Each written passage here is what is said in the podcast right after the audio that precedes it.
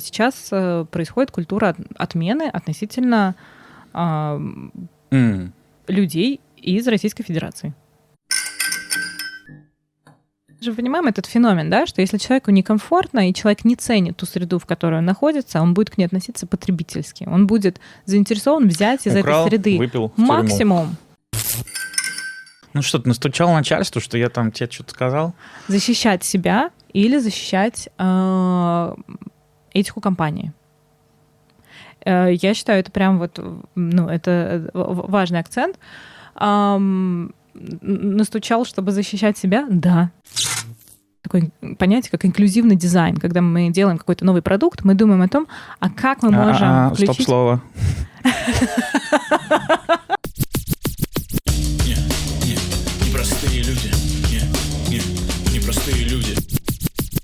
Друзья, привет. Э, меня зовут Александр Яковцев. Э, это подкаст «Непростые люди». А сегодня у меня в гостях Ксюша Бабат. Ксюша, привет. Привет, привет. Я обычно прошу гостей представиться, потому что зову разных очень людей, и не, все, не, не всегда они очень знамениты. Они знамениты в узких кругах, но давай широким кругам. Как бы ты представил себя? Простые, непростые. Слушай, но у меня есть какие-то социальные галочки которые обычно помогают сориентироваться, что за человек перед нами сидит. А есть несоциальные такие человеческие галочки. Выбери. А можно и то, и другое? Давай. ну, потому что, мне кажется, тема многообразия, которая является частью моей жизни, она немножко про это тоже. А если про социальные галочки, то у меня психологическое образование в школе экономики. Я там же преподаю. И... Э, а преподаешь что? А, как раз курс по HR, потому что я много лет поработала в управлении персоналом, строила карьеру в корпоративном мире, а, жила за границей, а, отвечала за большие бизнесы.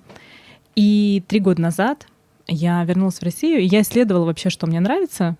Вообще, по сути, делала то, что мне нравится, но где-то вот я ходила рядом, вокруг да около. И три года назад я нашла вообще то дело, которое меня заряжает, которая, как у меня есть ощущение, выбрала меня. Это дело по-английски называется Diversity and Inclusion, по-русски многообразие и инклюзивность. Это такой тип корпоративной культуры, а, который а, поддерживает аутентичность людей, про психологически безопасную среду, про многообразие и про то, что когда мы позволяем себе быть собой, позволяем другим людям быть собой — то как результат раскрывается потенциал сотрудников, и, в общем, все довольны. Люди, компании и общество. Э, мы, да, это я с тобой еще тоже обязательно об этом поговорю. Это какой сейчас была роль социальной, получается? Ну, это такая социальная, да. Но я там училась этой теме в Стэнфорде, выступала в на Стэнфорде. Вживую или в онлайне? онлайн? Онлайн, потому что был разгар пандемии. Mm. Да, ну вот э, эти все слова, они у людей вызывают какую-то эмоцию. Они такие, о, Стэнфорд, о, TEDx. Ну, согласись. У меня да? Стэнфорд Это вызывает эмоцию, когда я был там, э, гулял по этому кампусу, я просто влюбился и думаю, блин, вот почему они там все остаются и основывают свои стартапы рядом с э, Стэнфордом. Там просто крутая природа и вообще крутой универ. Он прям такой. Ты все хочешь по улочке, красиво все подстрижено. Я, я очень люблю кампус Гарварда и, и я бы там потусовалась тоже. Mm. тоже понимаю тех, кто остается там. Ну вот да, и как будто бы наши все универы, они какие-то скучные с этими бесконечными коридорами, и вот, ну как-то...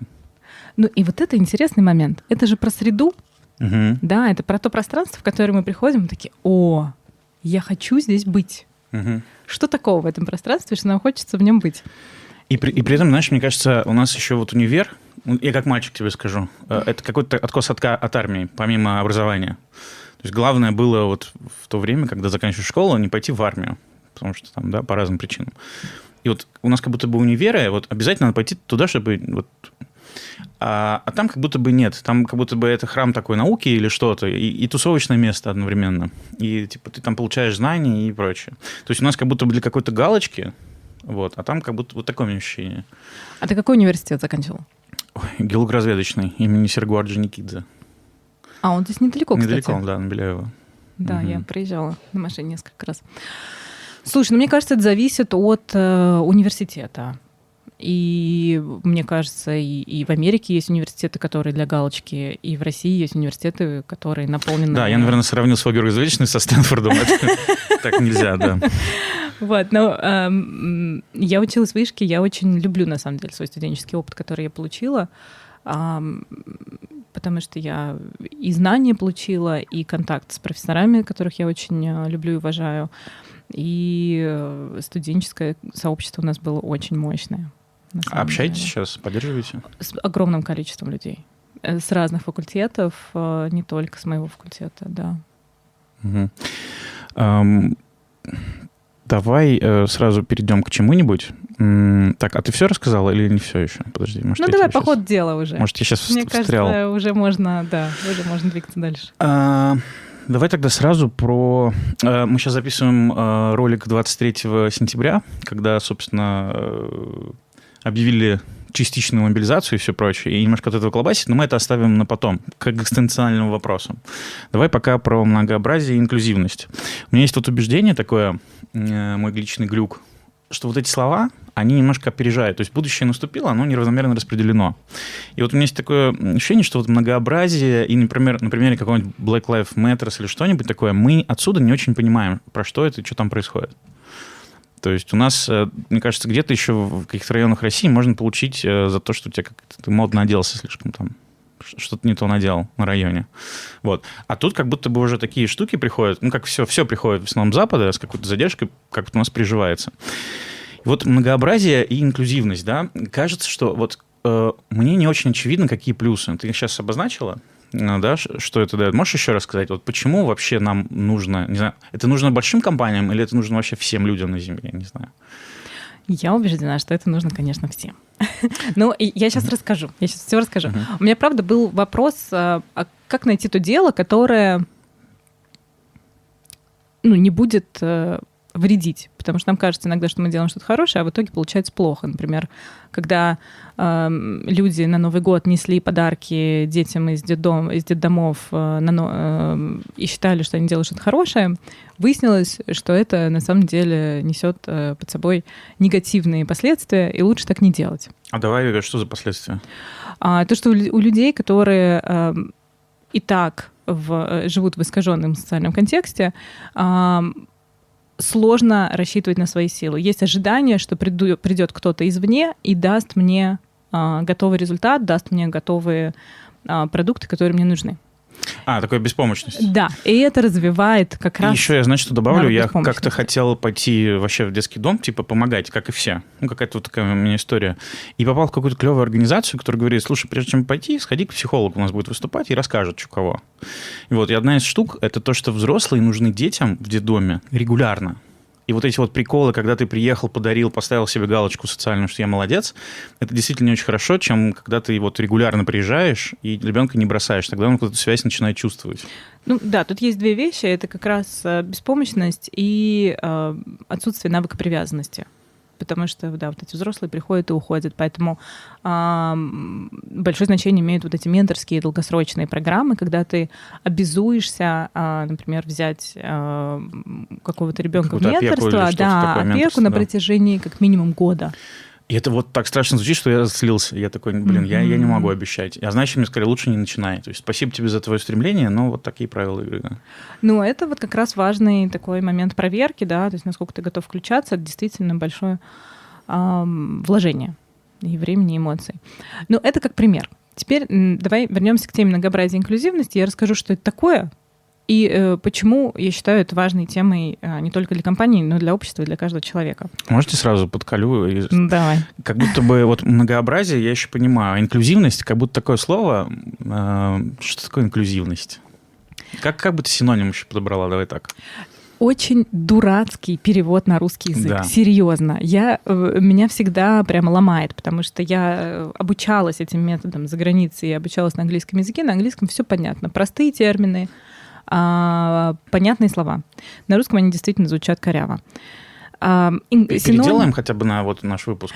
Ну, можем... Я, я обычно накидываю синонимы для того, чтобы были альтернативы. Да? А, включенность, принятие.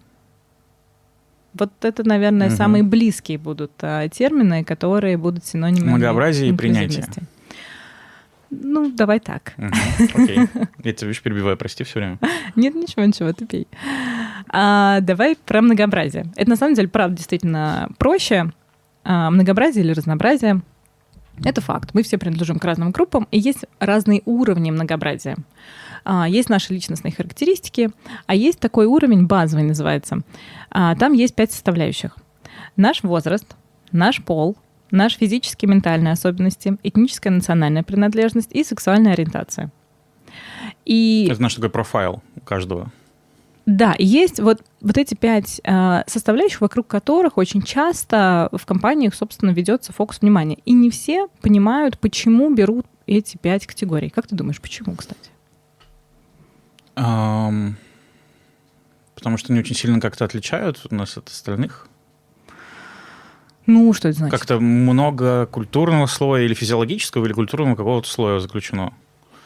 Не знаю, религия ты сказала, я сейчас прослушал. А религии там не было.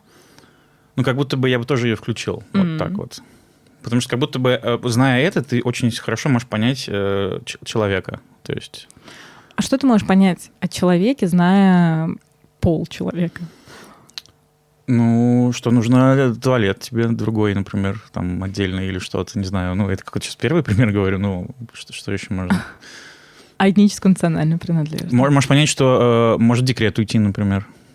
Ну вот. Э, а этническая национальность, ну, Дамас может делать, начинать. Там, типа, ок, или для меня это или не ок. Ну смотри, есть э, вот эти пять составляющих, они являются частью нашей идентичности, и мы их не можем про себя изменить. Mm. Вот это мы ключ... не можем их выбрать. Мы не можем их выбрать. Mm-hmm. Это ключевое отличие этих составляющих от всего остального. А мы даже можем своими личностными характеристиками как-то работать, что-то там Даже религию поменять, получается, да. Да, угу. да, религия не в этом списке, потому что религия — это выбор. Иногда э, ну, человеку не дают этот выбор и предлагают ее с детства, но в любом случае в сознательном возрасте мы выбираем, либо мы соблюдаем ту или иную религию, либо нет. И а выбрать э, возраст мы не можем. Выбрать этническую национальную принадлежность мы не можем. И так по любой из пяти категорий. Ориентация была, подожди, или нет? Сексуальная ориентация была. Ну, получается, что ее можно не, не то что выбрать, но как-то переосознать? Ну, вот представь, ты переосознаешь свою сексуальную ориентацию. Ну, допустим, да. А, она не переосознает, она может меняться. Нет, не так, да. Ну, она, типа... может, она может меняться угу. и корректироваться с возрастом, это правда. А, но это не сознательный выбор человека. Mm, все, я понял. То есть это просто уже, да. Угу. Угу. И при этом просто принадлежность к той или иной группе, там, к определенному возрасту, к определенной национальности, накладывает на нас определен, э, ряд ограничений и убеждений, которые есть э, в обществе, в той в культуре, в которой находимся мы, и в том мире, в котором мы живем. Стереотипы какие-то. Стереотипы, предубеждения, установки, да. Если ты женщина, то и дальше список. Угу. Если ты мужчина, то и дальше список. Если тебе за 60, то вот это тебе уже поздно, а вот это ты должен или должна, а, угу. и так далее. Угу. И есть и, и, и мы должны с этим жить. Угу. И должны уметь соотносить э, вообще вот тот список долженствований и ограничений, которые существуют в том культурном контексте, в котором мы живем, это действительно мои долженствования и ограничения или нет? То есть какие-то такие социальные контракты, да, и ты смотришь, типа, и там... И ты пересматриваешь эту норму относительно себя. Угу. Давай на примере. Какой-нибудь выберем. Ну, давай на примере. Вот мужчины. Угу. Эм... Белый цисгендерный я уже выучил про себя. Да, белый цисгендерный мужчина. Но это, это эм, давай сконцентрируемся на одном а, факторе – мужчины. Вспомни из детства какую-нибудь фразу, которую ты чаще всего слышал от ну, мы их называем значимые взрослые, э, люди, которые тебя воспитывали, родители, бабушки, дедушки, воспитатели в детском саду, которые начинали с фразы «ты же мальчик, ты должен». Вспоминается чего-нибудь? Mm. Ну, сейчас. Или не должен. Ты же мальчик. Не плачь. Не должен, э, не знаю, кричать, допустим. Mm. Ты мальчик, ты не должен кричать. Да. Или должен э, там, вести себя хорошо. Вот. Что-нибудь такое. Ты же мальчик, ты должен вести себя да. хорошо. Как-то так вспоминается. Ага. А... Слеза какая-то пойдет, воспоминания там. Да, шучу. Ну, вот эти фразы а, из детства, они на самом деле тоже играют большую очень роль в формировании какие-то установки нашего поведения. Да. А, мне, например, говорили, ты же девочка, ну, у меня старший брат, и мы когда дрались, э, мне мама все время говорила, ну ты же девочка, будь терпимее. И я в середине своей жизни в какой-то момент осознала, что я действительно очень много терплю, а, ну, потому что я девочка. потому что мне говорили, что раз я девочка, значит, да, так надо, терпеть. все да. девочки терпят. Да, и а, вот эти установки, они действительно влияют на нашу жизнь. Вот, э, Это, получается, газлайтинг называется сейчас. Ну, газлайтинг немножко... Ну ладно, потом не расскажешь определение. Прости. Вот.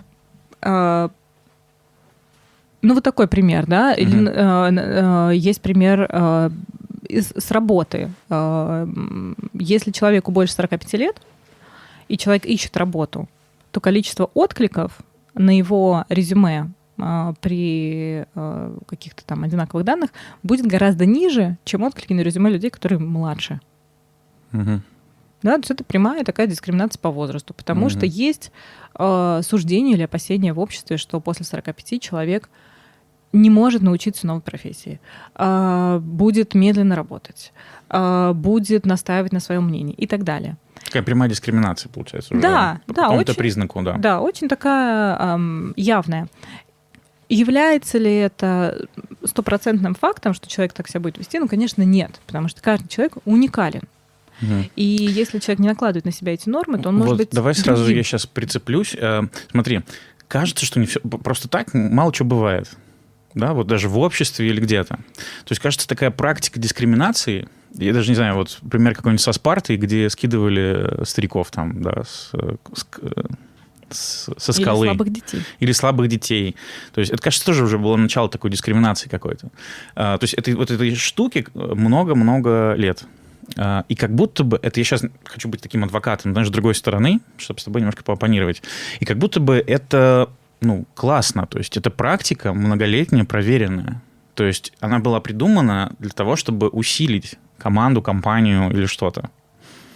А ты сейчас такая приходишь из Стэнфорда и говоришь, ребята, все неправильно, нужно многообразие. Э, то есть нужно больше разных людей, групп. И почему? Ну, получается, что это идет как бы в разрез с э, вот этой вот общепринятой практикой. Ну, во-первых, общепринятой одной единой практики не существует. Ты, вот тот пример, который ты привел, ты говоришь о том, что там была задача усилить ну, в целом, общество. то есть как будто бы задача же компании, ну, не знаю, давай... Э, э Давай на уровне компании останемся, ага, давай, чтобы давай. не глубоко да. копать. Э, кажется, что, смотри, я сейчас молодых, э, целю... как это, мы молодая целеустремленная команда, вот это вот все, как будто бы тоже не, не просто так, да, а вот как будто бы там, типа, молодые, они динамичнее, там, резвее. Если сейчас берем возраст, например, да, э, ну вот, то есть как будто бы все хотят работать с молодыми, и типа молодым у нас дорога, молодым у нас почет, вот, как будто бы все вот э, как бы к этому идет. Почему? Почему это плохо? Или, или, или как? Вот. Просто каждый, э, каждую ситуацию нужно смотреть по отдельности. То есть mm-hmm. я могу, могу показать возможности, которые упускает компания. То есть тут ключевой момент то, что а, делая вещи привычным образом, мы упускаем какие-то возможности или упускаем какую-то целевую аудиторию. А, ну, этих примеров действительно бесконечное множество. А, есть пример с приложением для телефона. А, сделали приложение для айфона, когда можно было делать, снимать видео и закачивать его на YouTube прямо с телефона. Все порадовались, запустили это приложение. И обратили внимание, что когда люди снимали селфи, 5-10% видео были перевернуты на 180 градусов. Они закачивались вот перевернутые на 180 градусов. И разработчики никак не могли понять, почему так происходило. А как ты думаешь, почему? Ну, ты снимаешь а, селфи с телефона, угу. потом загружаешь на YouTube. Но почему-то 180, э, 5%, 5-10% были перевернуты. Снимаешь, загружаешь. Лежа? записывали? Нет. Ну, Ну, давай, не знаю, не соображу. А ты покажи, как ты записываешь. У нас есть видео, мы как раз будем пользоваться. Ты как записываешь? Ну, вот покажи. Так. А вот интересно, а ты вот правой или левой рукой это делаешь? Наверное, правый. М. А что насчет тех, кто делает левой? А, ты имеешь в виду... Я понял, если в горизонтальной ориентации. Если левша. Мгм. Если правша записывал ка- видео, то Мгм. это снималось таким образом. Мгм. Если левша записывала видео, даже не селфи, а любое другое. Левша записывает, Перевернуто, потому что кнопка с другой стороны. Да. Ага, ага. левша записывает Круто. левой рукой. А разработчики об этом даже не подумали. Мгм. Почему не подумали? Потому что, ну, вероятно, в команде разработчиков не было левши, но у команды не было навыка думать максимально широко о целевой аудитории. Да, есть такое понятие, как инклюзивный дизайн. Когда мы делаем какой-то новый продукт, мы думаем о том, а как мы можем А, а, включить... Стоп-слово.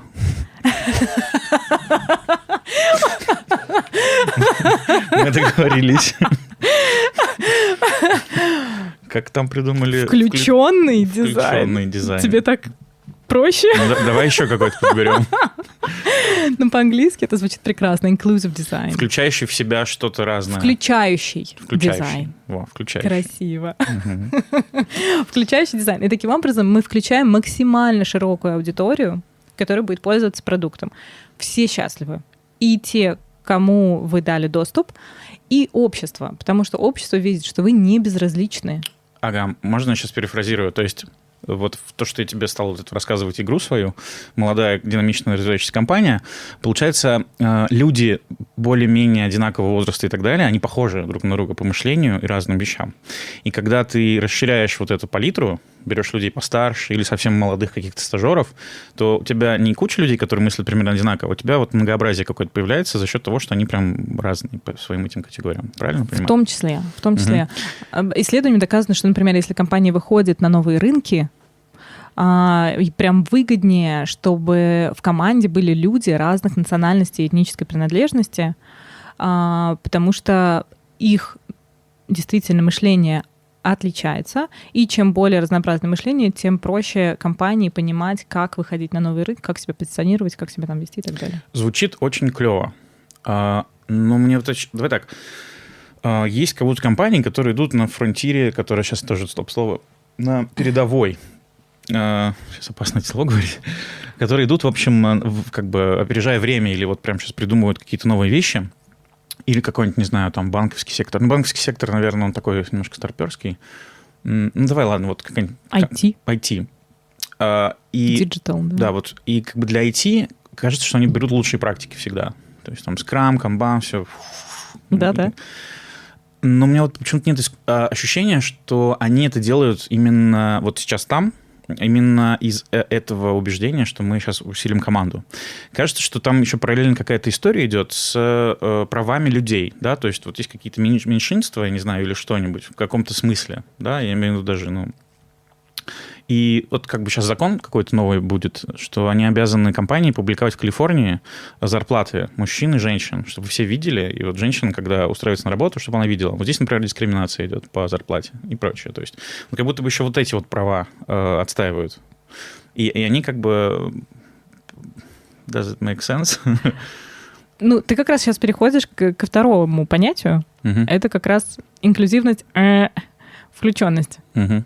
А, Есть многообразие, это факт. Мы уже выяснили, мы все разные, причем разные на многих уровнях. Мы выяснили, что есть уровень, который мы вообще не выбираем базовый, да, а есть вообще другие еще, как раз наша религия, язык, на котором мы говорим, наш социальный статус, семейный статус, город, в котором мы живем, наш хобби, увлечение и так далее. Мы все принадлежим к тем или иным группам. Иногда мы в большинстве, иногда мы в меньшинстве. И к этим группам в социуме есть э, разное отношение. И нам с этим как-то нужно взаимодействовать. А есть вот вторая часть, это как раз вот это отношение, инклюзивность.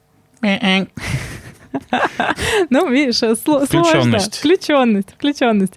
Это э, тут есть две составляющие этого понятия. Это создание психологически безопасной среды, в которой члены группы испытывают чувство приверженности и привязанности к группе. Хочется еще толерантность использовать слово. Это тоже про это, да, какое-то вот... Да, оно часто Толерантность к- появляется. Я, если честно, не очень люблю это понятие, потому что толерантность ассоциируется с терпимостью. Есть такое у тебя?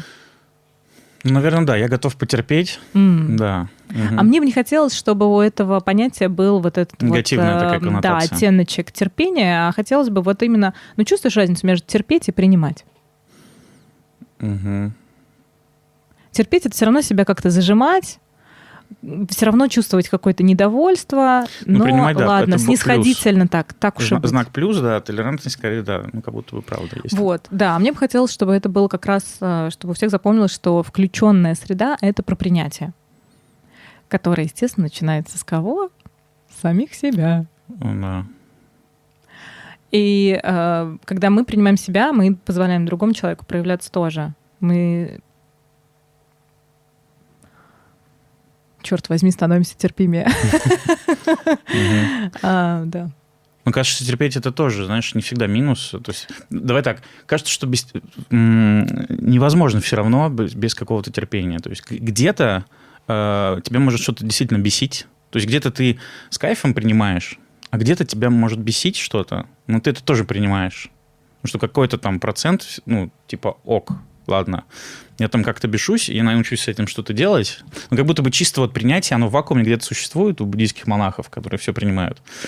А тут получается, что все равно есть немножко э, того, что тебе кто-то где-то что-то будет раздражать, но ты тоже это принимаешь. Да, у меня сейчас вспомнился вспомнилась история, когда у меня друг э, признался своим, признался своим родителям, что он гомосексуал. И э, для него это было большое действие, он уже был взрослым человеком.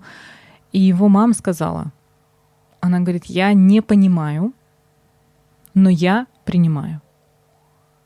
Вот это как раз, наверное, пример того, что она может не понимать, у нее это может вызывать какие-то сильные эмоции, но она его любит, и она принимает его таким, какой он есть. Вот, Мгм. наверное, такой пример смешанный. Бывает такое, что мы и понимаем, и принимаем. И тогда это вот такое чистое принятие без э, а, щепотки соли, да. Мгм. Э, Почему важно давай так принимать? Вот почему, вот, э, точнее, почему важно вот эта вот вовлеченность, да? То есть вовлеченность это что значит? Что нам нужно э, не только вот по пяти критериям, да, много людей, а еще вообще разных, которые там по-разному думают, по-разному мыслят, по-разному одеваются э, и прочее. Правильно я понимаю? А, Такое празднование многообразия. То есть мы разные, и это классно. И когда человек вот в этой среде находится, а, человеку хочется проявляться. Человек понимает, что здесь э, можно задавать вопросы, какими бы глупыми они ни казались. Здесь можно предлагать идеи, какими бы безумными они ни звучали. А Можно критиковать э, там, руководство или статус-кво, и к тебе будут прислушиваться. Можно проявлять э, уязвимость и совершать ошибки, и это тоже будет принято э, с позволения. Так, тогда еще сейчас переключусь, надену другую шляпу. Э, Критика вот этой штуки, инклюзивности, пип-пип, включения, да, и многообразия. А, Смотри, кажется, что это требует больше ресурсов. Ну вот у меня почему-то так кажется. То есть, э, давай на примере э, инвалидов. Вот возьму такой пример. Людей с инвалидностью. Людей с инвалидностью. Спасибо. Т- то есть кажется, что типа классно, здорово, но для них нужно целое организовать пространство, и это стоит денег. А, или еще какой-нибудь, не знаю, пример. э, не знаю, вот женщин брать на работу многие боятся, потому что уходят в декрет. Даже, знаешь, есть такие шутки, декретный стул. Там вот как- какая-то девушка ее нанимает на работу, она уходит в декрет. Еще одну нанимают. И э, можно, конечно, говорить, что типа плохо так думать, но представляешь, собственник бизнеса, вот он уже трем женщинам платит э, декретные. Вот. И для него это немножко, ну, как бы ресурс. Да? То есть он такой, блин, все, обсужу этого мальчика. То есть я вот э, так вот пытаюсь собрать, что... А у меня- потом наступит 22 сентября. да, а потом наступит 22 сентября. Но все равно как будто бы кажется, что вот эта вот инклюзивность на многообразие дает тебе э, больше видения, да, там как бы шире ты можешь мыслить, но ресурсов ты на это как бы тратишь больше. Вот изначально. И не знаю, комнату для молитв, например, сделать, чтобы тебя мусульмане могли спокойно ходить и, да, там, молиться, или что-нибудь еще такое. То есть как будто бы ресурсы нужны на первом этапе больше, чем, э, не знаю, ты берешь только мальчиков на работу, и тебе нужно думать про женский туалет.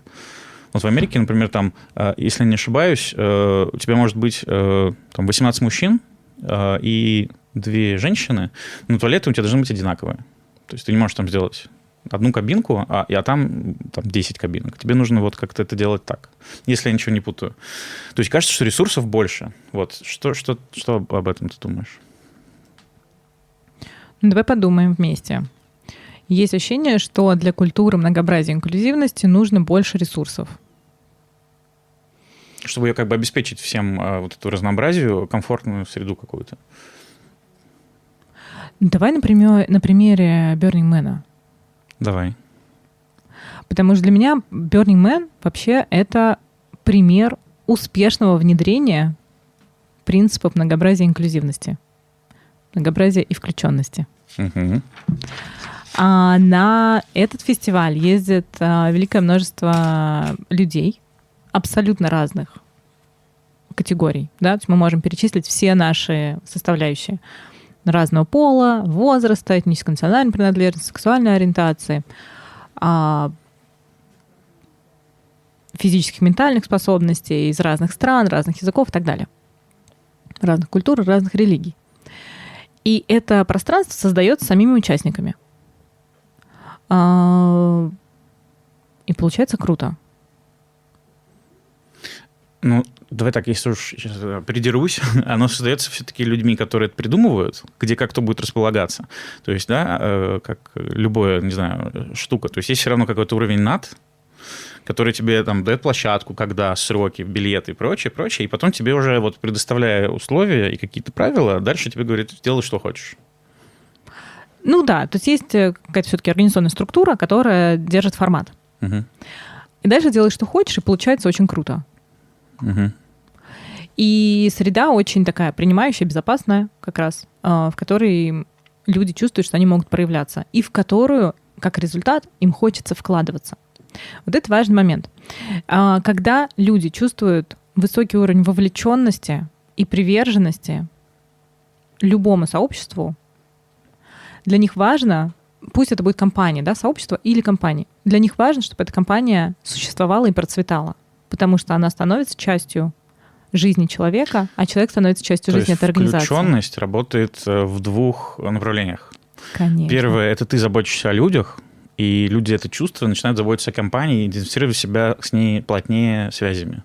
Конечно, поэтому любой м- сложный момент, любые цели, они воспринимаются как личный вызов. Любой кризис воспринимается как личный кризис. То есть это такая прям, получается, философ, философия прям. То есть тут есть какие-то очевидные плюсы. Э, вот все-таки я хочу подчеркнуть, что ресурсов как будто бы ты тратишь больше, но при этом за счет того, что у тебя вот эта вот обратная вовлеченность от людей происходит, ты точно больше приобретешь. То есть это не, так, не такая большая цена за это. Ну, смотри, давай логически подумаем. Конечно, то есть если ты создаешь такую среду, то в такой среде хочется быть. То есть, во-первых, у тебя снижается текучка. Угу. Это прям совсем базово. Люди перестают, ну, не перестают, они э, гораздо реже болеют. Они реже уходят э, в отпуска, потому что им хочется там быть. Так как это становится очень привлекающая, такая вкусная корпоративная культура, на нее начинают слетаться э, лучшие таланты с рынка. То есть вам уже не нужно э, искать лучших из лучших или соглашаться... Можно экономить на зарплате какой-то, да, потому что я, я знаю, например, нескольких компаний, которые, даже, по-моему, Яндекс, если я не ошибаюсь, а, было такое мнение, что он не так много платит по рынку, но ты работаешь в Яндексе, то есть это бренд, и вот эта вот вся структура и прочее компенсируют как будто бы вот эти вот... Э, ну, в Яндексе средние зарплаты, но там есть куча еще приятных плюшечек, да, и вот эта принадлежность вот к большой компании. Бренд, да, то есть это, а, естественно, укрепление бренда на рынке, да, и вам уже не нужно доказывать, что вы лучшие. А, естественно, увеличивается и закрепляется клиентская база, а, клиентский опыт становится лучше, потому что люди, которые работают внутри компании, заинтересованы в том, чтобы предоставить высокий уровень услуг. Инновации, если они актуальны для вашего бизнеса. А, ну, естественно, прибыль. Да? То есть тут бесконечный список плюшек. Тогда давай так. Вот если понятно, что это работает, если понятно, что это хорошо, мне кажется, сейчас прям разобрали на кучу примеров, почему тогда, вот сколько Э, как это, сейчас сформулирую, давай, как-нибудь красиво хочется. Да, вот смотри, если понятно всем, что это клево, Почему это не везде сейчас? Не все к этому готовы, и не всем это нужно. Есть компании, которым это не нужно. Э, это про, как бы, получается, что это какая-то современная, давай назову какая-то история, не знаю, практика современная, вот это вот, да, многообразие инклюзивности. Как есть современная практика, например, Scrum, там, да, или Agile, то есть гибкая методология там разработки или проектирования. И, э, а есть как бы старая какая-то история, то есть, да, там дискриминация и прочее. И получается, что это такая инертная штука, что, вот, как сказать, уже много где поняли и применяют, а, а, а в большинстве каких-то вещей это еще не дошло и дойдет лет через 10. Ну, э... Или это останется всегда таким, знаешь, э, уголком, э, как это... Или это будет повсеместно, вот, вот как ты думаешь? Ну. Эм, мир вообще развивается циклично. Я думаю, что будет, будут периоды, когда большая часть мира будет следовать этим принципам, будут периоды отката. Есть э, разные теории развития организации, на каком этапе развития находится организация и что организации на этом этапе нужно. Конечно, если мы говорим про, ну, например, спиральную а, модель э, динамики развития организации по э, Грейвзу, то мы говорим про бирюзовые организации. Да? Но не только бирюзовые. То есть есть красные организации, которые супер иерархичные, которые в которых человек, они такие не гуманистичные. Человек воспринимается как, как, деталь. Да, как деталь большого механизма. И есть организации, для которых этот э, формат работает. Да? То есть для них это ок. А у них есть завод, на нем все выстроено, на данном этапе компания не ставит перед собой какие-то амбициозные задачи по развитию, сотрудники, не спасибо, а сотрудники э, решают задачи, у каждого есть свой кусок ответственности, все понятно, все все делают. Есть такая диктатура, и это работает. Когда организация переходит там где-то к серединке на зеленый уровень, когда появляются мы, вот понятие мы, там мы уже говорим о какой-то вот как раз гуманизации бизнеса, выделении человека как э, личности, как частью общества и как э, какого-то уникального субъекта, и начинают рассматривать человека как человека. Угу. То есть это зависит от уровня организации, и получается, чем больше успешных организаций, дошедших до какого-то уровня, тем больше проникновения вот этих э, штук. Совершенно верно. И сейчас, на самом деле, я все говорю о том, что DNI, многообразие и включенность, э, ну, становится такой гигиеной компании э, базовой. То есть если ты хочешь э, быть э, на рынке, если ты хочешь конкурировать с лучшими, то это просто базовые условия, потому что сотрудники тоже стали голосовать просто ногами. Сотрудники проверяют, какая корпоративная культура в компании, откликается она им или нет, подходит она им или нет. И если им там хорошо, они останутся. А если где-то будет по включеннее, они пойдут в другое место. У меня даже была идея для стартапа такая, знаешь, которая... Э, что, кажется, резюме уже устарели морально, и люди будут менять профессии моментально, и как будто бы вот как будто бы будущее за тем, чтобы выяснять, кто за человек, какой он, что ему нравится, как он любит работать, с какими людьми он любит работать, каким он любит начальников. И то же самое компания говорит, не мы ищем вакансию такую-то закрыть, а нам нужен вот такой человек с нашими такими-то вот штуками.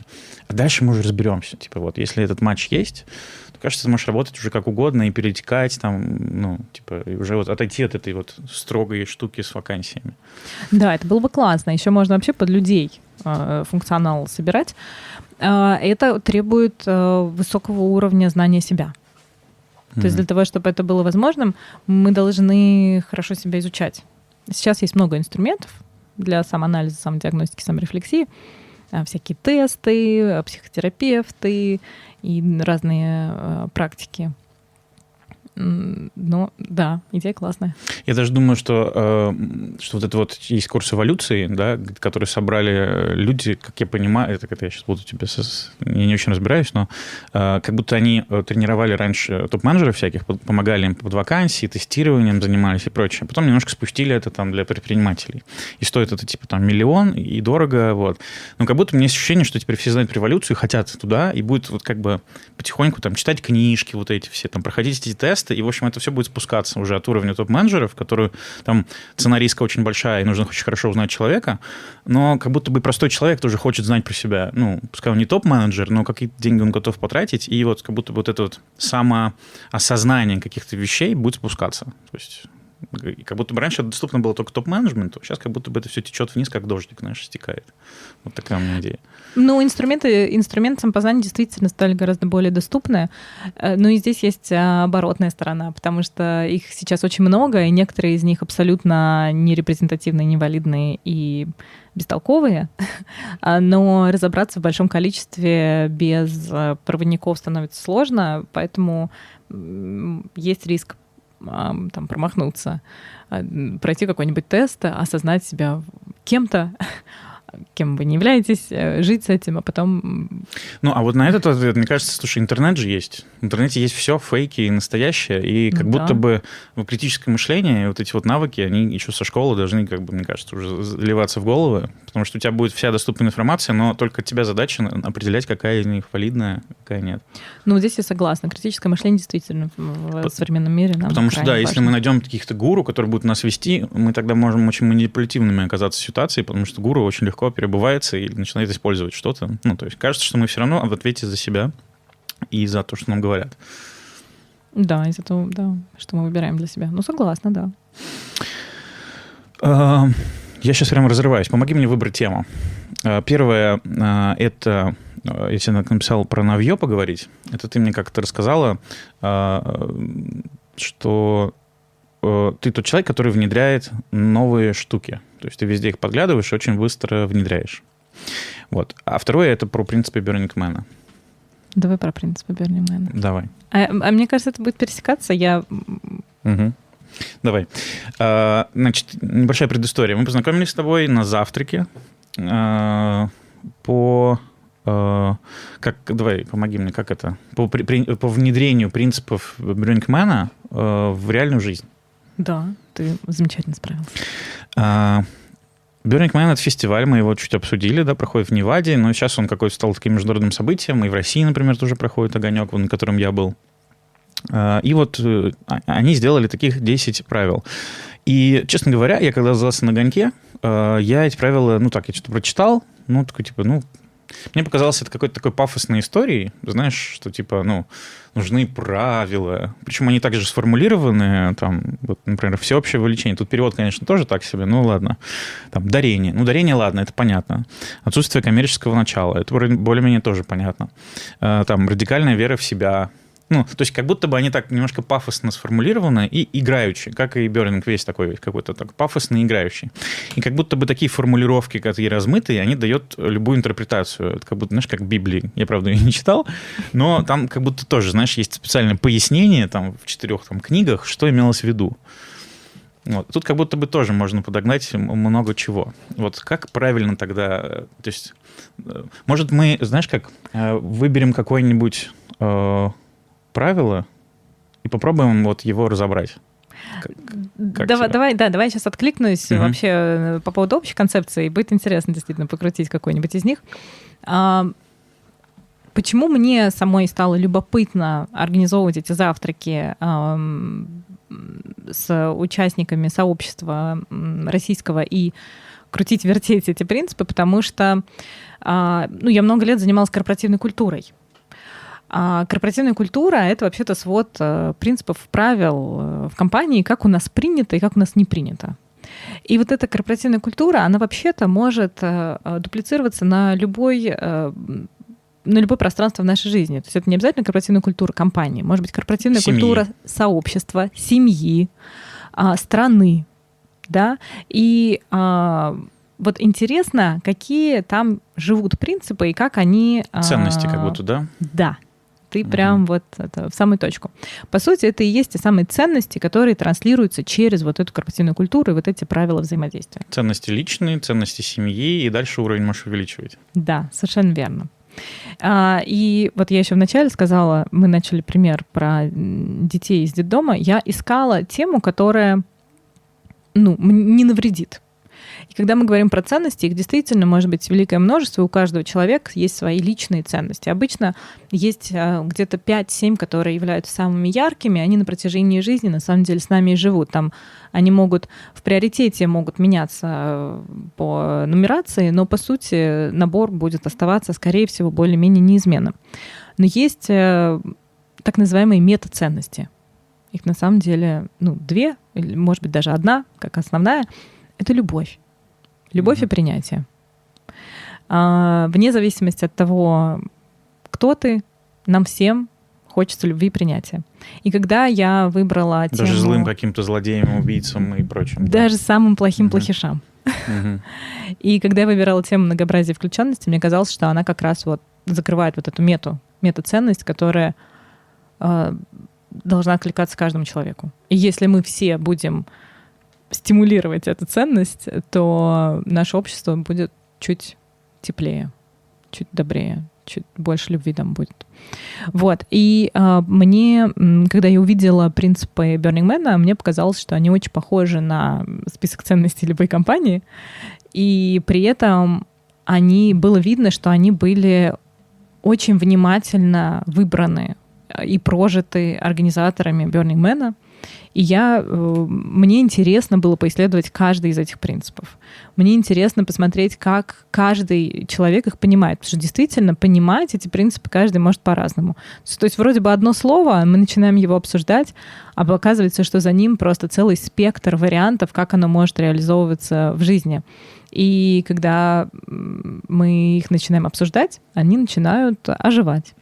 То есть э, тут можно подвести к тому, что если ты многообразие э, это обсуждаешь и включенности, то ты тогда их со всех сторон шире поймешь. Да? То есть, поэтому круг обсуждения должен быть максимально разный.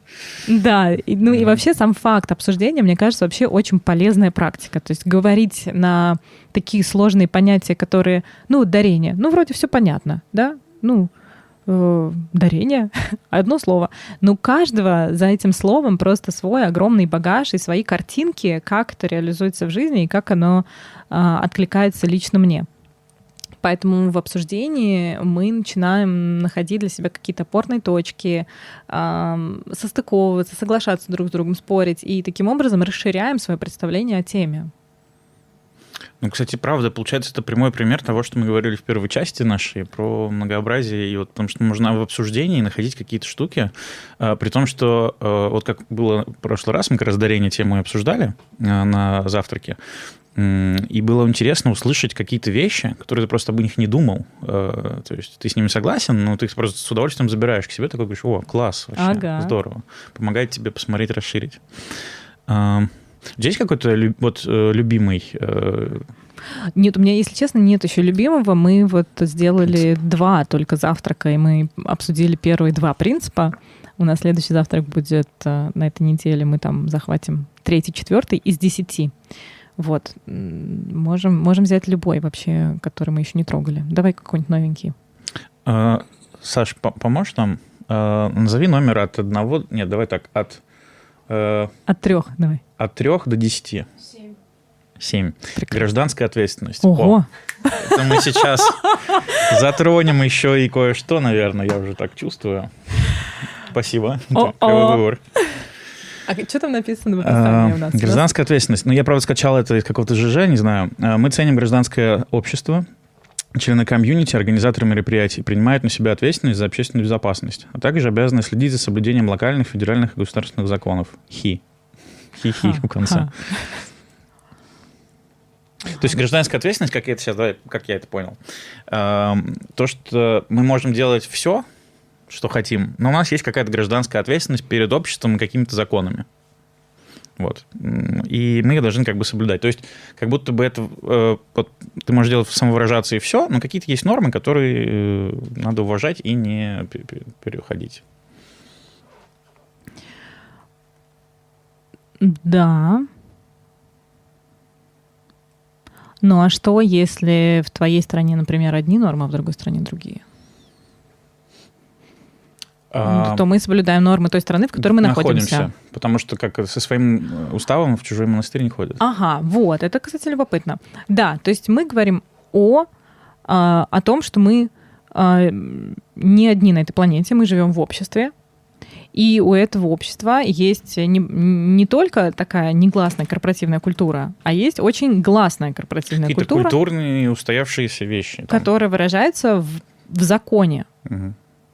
И э, для того, чтобы на самом деле уважать этот закон и не нарушать, и не ставить себя под риск, то важно знать этот закон. Ну, например, если ты приезжаешь э, жить в Дубай, то важно знать, какие штрафы ты получаешь за вождение автомобиля, потому что там штрафы сильно отличаются. Например, Или в. Америке, например, нельзя ехать, когда пиво открыто. То есть ты можешь быть не водителем, да, но пить пиво на сиденье а нельзя. А у нас можно. То есть, как, да, пр- пример такой вот. Не Да. зная этого, ты попадешь. Да. Причем в разных штатах в Америке есть разные законы. И тоже нужно знать, какой закон в каком штате. Ну, кстати, давай вот сразу философски хочешь сказать, ну невозможно же знать все законы. Вот ты куда-то приезжаешь, э, и, то есть, получается, что в чужом месте как-то супер самовыражаться нельзя. Потому что ты пока не понимаешь, что ты можешь делать, а что ты не можешь. И ты должен быть всегда аккуратен. Ну, Тут вопрос, что ты подразумеваешь под собственным самовыражением. Ну, я Если не ты все знаю. время ходишь голым по улице, и ты так самовыражаешься, то, Ну, наверное, голым- имеет смысл проверить, э, посадить Да. тебя в тюрьму за это в этой стране или нет. Ну да. Но все равно, как будто бы вот в стране, где ты все знаешь, живешь, ну и то даже не, не все, может, знаешь. Но как будто у тебя больше возможностей, ты знаешь, что можно, что нельзя.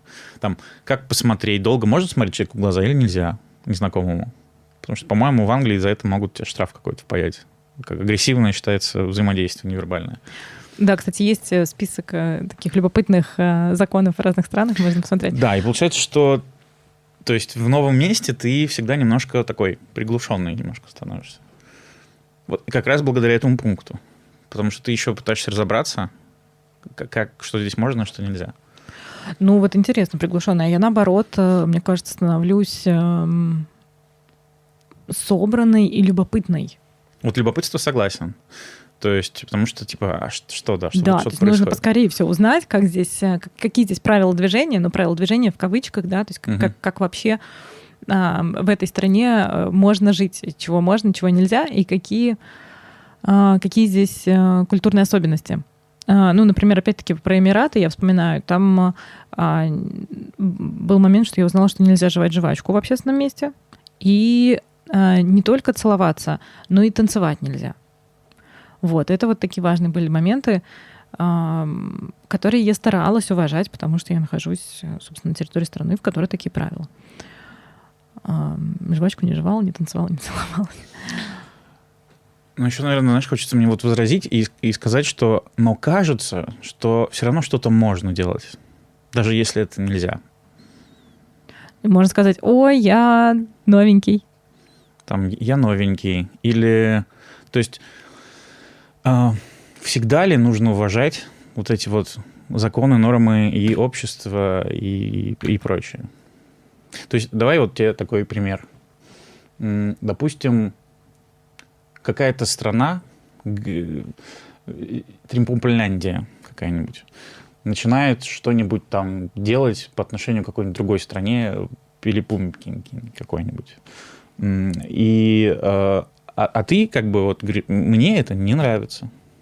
Тебе говорят, тебе должно это нравиться. Вот у нас, как бы, в нашем гражданском обществе, мы спустили указ, всем теперь это нравится. И получается, что по идее это надо соблюдать, да, потому что принцип гражданской ответственности. Ну вот э, здесь э, для меня лично работает принцип э, «меняй среду или меняй среду». Меняй среду или меняй среду. Да, если есть возможность поменять устой того общества, в котором ты находишься, то делай это. Если ты не чувствуешь себе сил и ресурса на это, то меняй пространство и находи то пространство, которое тебе откликается. То есть ты можешь выбирать ту гражданскую ответственность, которую ты хочешь соблюдать. Ну, к сожалению, не у всех есть такая возможность, а, уч- учитывая просто ну, со- социальные И финансовые. и финансовые да, возможности. Но а, я бы стремилась к этому, да. А, ну, Например, есть, э, опять-таки, страны или штаты, в которых запрещен аборт. Да? Если бы я, например, жила в таком а, штате, я бы забеременела, я бы уехала туда, где... И, и- и приняла бы решение сделать аборт, я бы уехала туда, где я имею право сделать аборт. Или, например, если бы я родила в России, и мой ребенок оказался гомосексуалом, я бы предпочла переехать со своим ребенком в другую страну, например, в Англию, в Голландию или в а, Штаты, Где где, приемлемые как-то... где к этому принятие- относятся спокойно. Да, Да, лучше. где я буду знать, что мой ребенок будет чувствовать себя а, безопасно, что мой ребенок будет чувствовать, что с ним все в порядке. Вот это такие примеры. И для себя лично я бы хотела того, того же самого. Но тут тоже сложный момент, потому что идеального пространства, наверное, не существует. Всегда будут э, какие-то нюансы. Я много жила и много ездила. Ну, я много жила в разных странах, там порядка восьми стран, в которых я жила там по полугода. Это какие?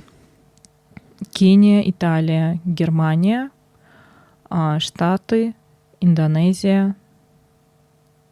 Ну, вот все, Мгм. наверное. Мгм.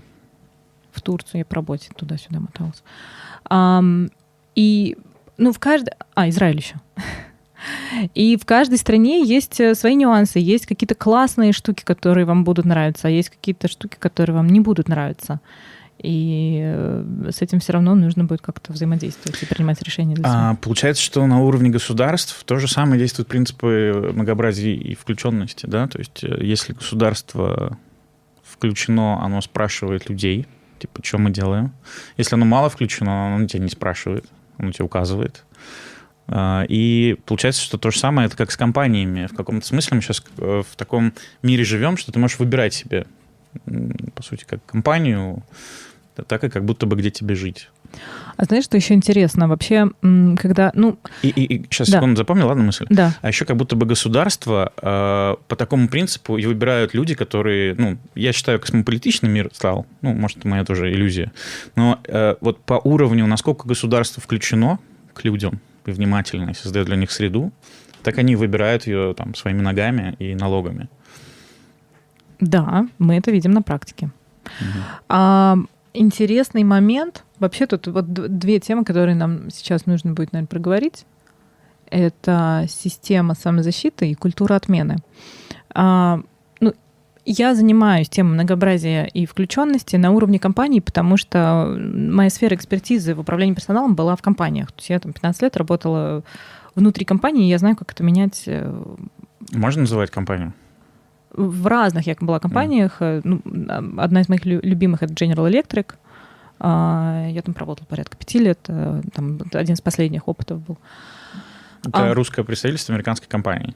Или, как? Или это прям отдельная такая штука, и это, Это- русская компания? Ну, это американская компания. Я как раз работала с General Electric. Я работала и в России, и в Кении, и в Италии. Мгм. а потом вернулась в Россию.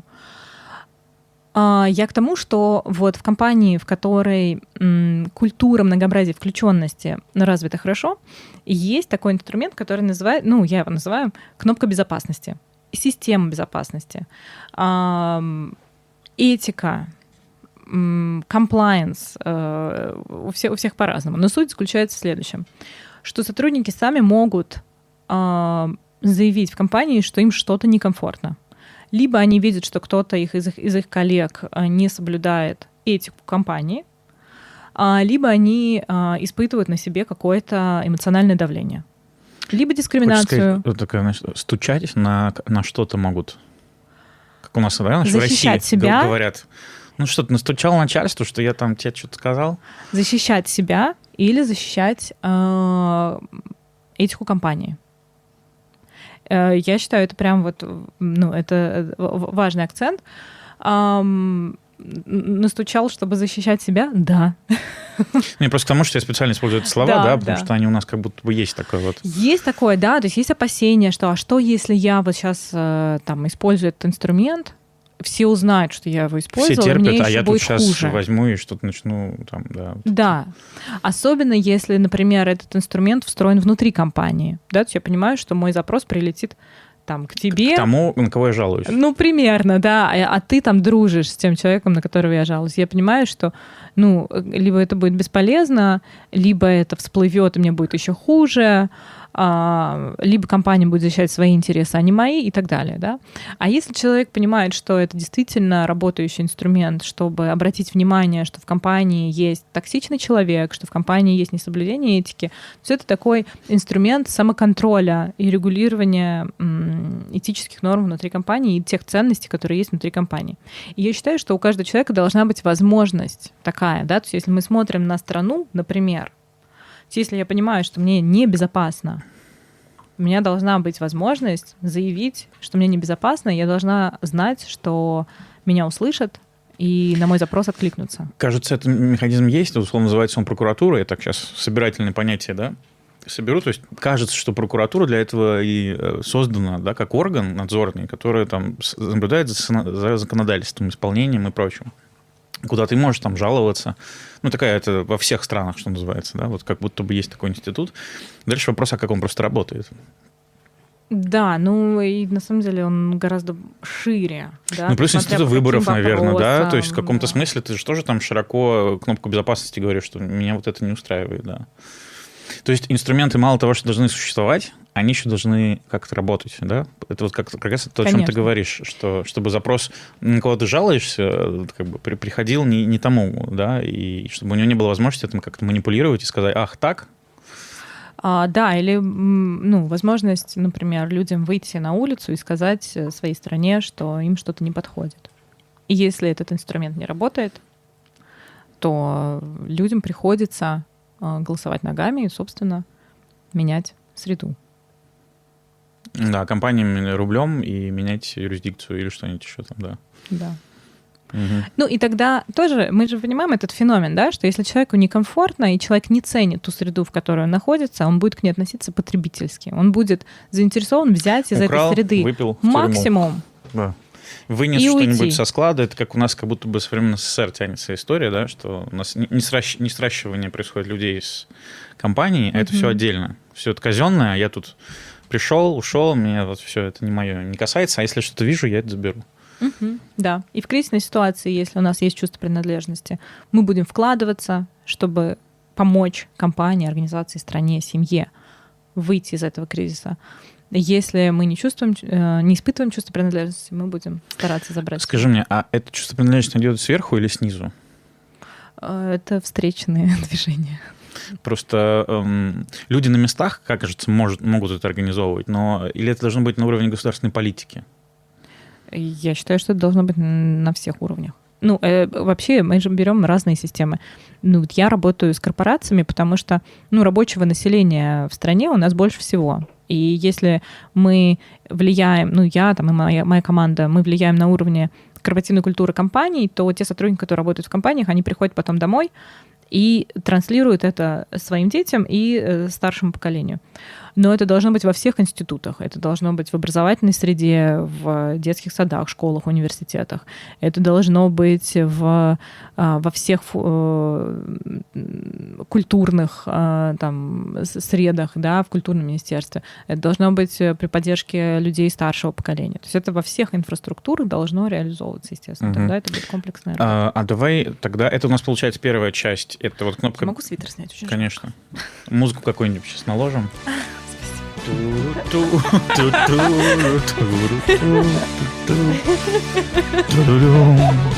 Baby, take a.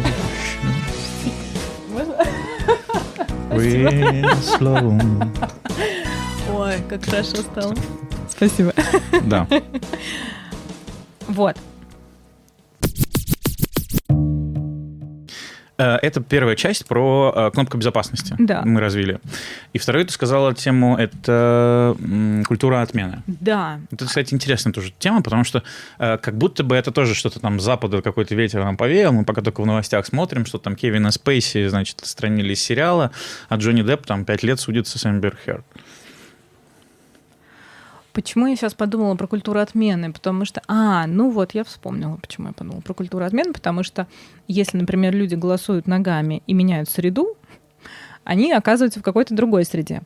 А, и а, им нужно будет встретиться с отношением к себе в этой новой среде. Ну вот, например, я думаю, что мы сейчас можем. Ой, это... а хочешь, по... поправь эту штучку, чтобы она... А то... Красиво, да? Что? Да. да, давай. А то ты просто не видишь, а я твое зеркало. Так хорошо? Да. Отлично. А, ну, я думаю, что об этом мы можем говорить э, как бы как есть. Сейчас э, происходит культура отмены относительно а, mm. людей из Российской Федерации. Угу. Русский значит плохой. Да. По умолчанию просто. Да. Вот э, ну, можно встретиться с вандализмом, можно встретиться с отказом в работе, можно встретиться с тем, что... В, в Грузии в каком-то ресторане анкета есть, и ты там должен 15 каких-то вопросов заполнить, там, что ты вообще... Чтобы тебе кофе налили? Что тебе стыдно, ты стоишь на колени, ну, условно тогда, чтобы тебе налили кофе, вообще пустили тебя. Ну, э, в общем, существует сейчас э, ряд отказов людям просто по принадлежности к э, национальности. Угу. Или, ну, к этнической группе. А, или квартира, просто к стране. сейчас запрещали там на ЦИАНе писать квартира только для славян. Там, да. да. Вот что-нибудь такое. Или HeadHunter запретил писать вакансию, что мы ищем мужчину или женщину на да. какую-то вакансию. Угу. Да. Ну вот сейчас э, те, кто из России, сейчас на себе, на собственном э, личном опыте переживают, каково это Угу. когда а, человек из бывших стран СНГ пытается снять себе жилье в России. Да, человек неизбежно сталкивается с тем, что его не хотят. Вот это вот unwanted, да, как бы вот непринятие, есть принятие, а есть противоположная uh-huh. часть, это непринятие. Uh-huh. Из-за чего? Ты меня еще не знаешь как человека, но уже нет. Uh-huh. А, давай так, вообще культура отмены это хорошо или плохо? У меня есть мнение, что как будто бы вот что-то, когда появляется, это, наверное, теория такая, знаешь, мыльного пузыря, не мыльного пузыря, а просто какого-то там, в общем, есть какой-то сосуд, и в нем что-то происходит. И в каком-то моменте начинает накапливаться что-то очень там, много энергии разной. Э, и в какой-то момент начинает простреливать из этого сосуда, и очень быстро вылетает, э, очень много энергии освобождается. Например, какой-нибудь давай сделаем, э, не знаю, вот женщины, когда стали голосовать. То есть, да, как будто бы очень назревало недовольство в обществе, и вот коллаборационистки, если я не ошибаюсь, или как это было названо движение. Хотел сумничать, и не ладно. А я не помню, я понимаю, кого ты имеешь в виду, точно не то слово. Я еще такое слово гуглил, потом думаю, где-нибудь вставлю, ну не ладно. О, суфражистки, суфражистки спасибо. Да, Во, спасибо. Суфражистки, да.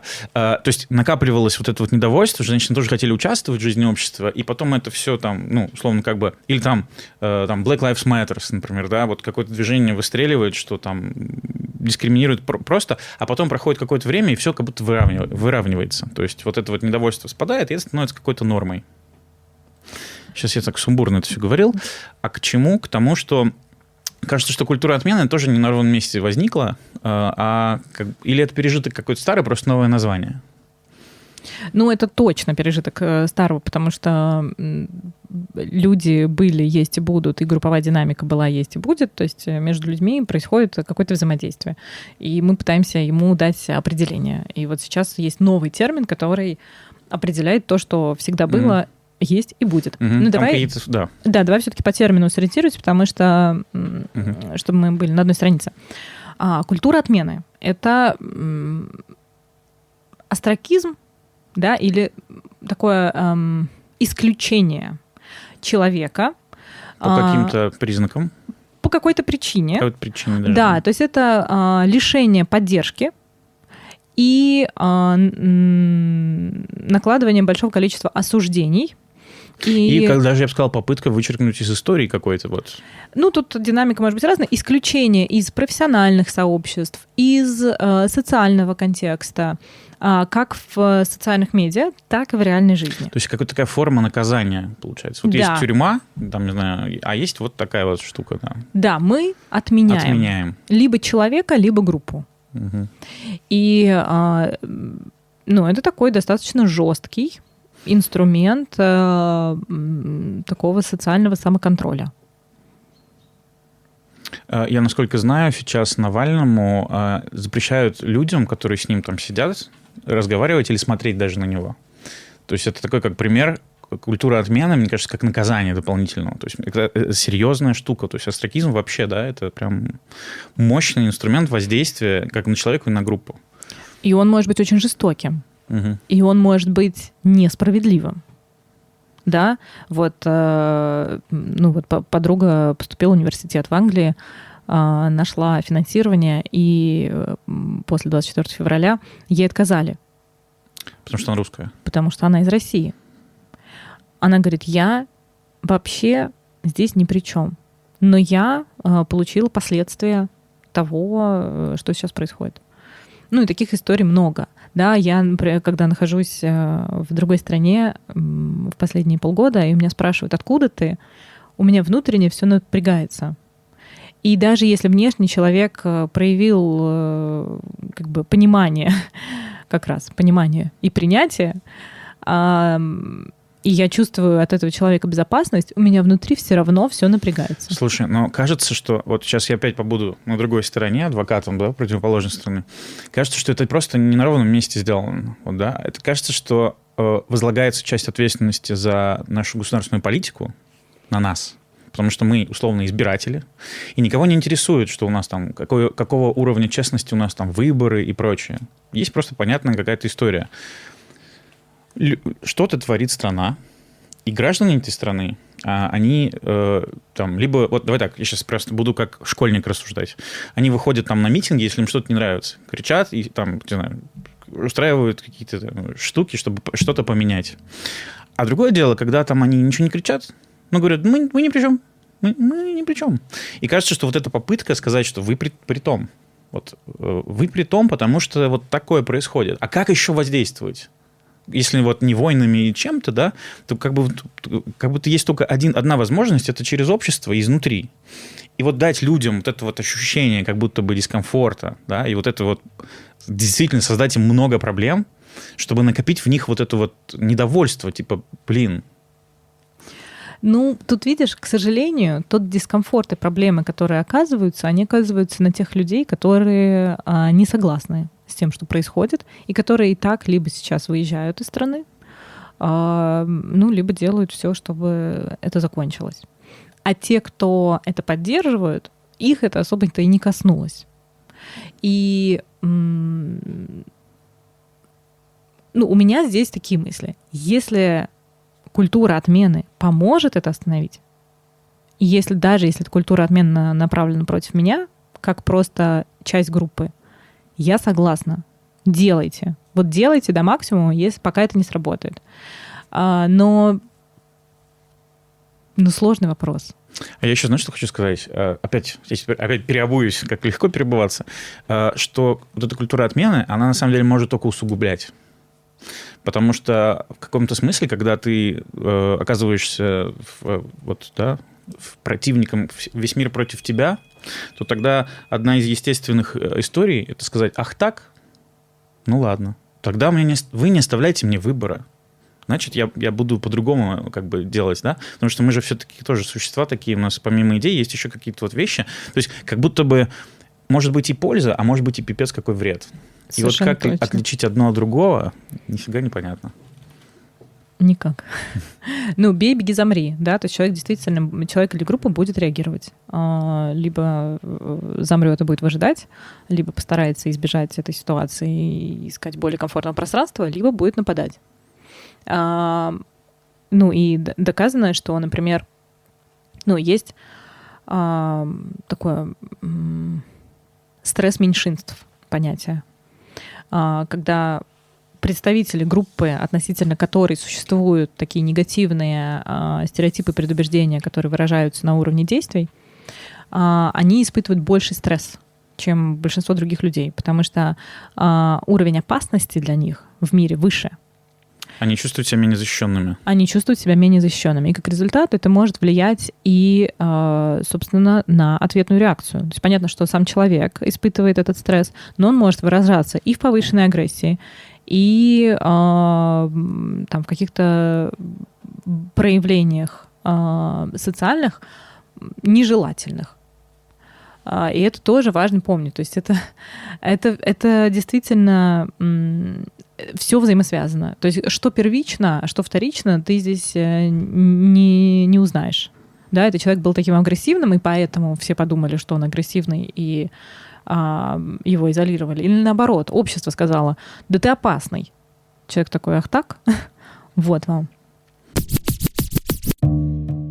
Э, какое ты животное? Господи.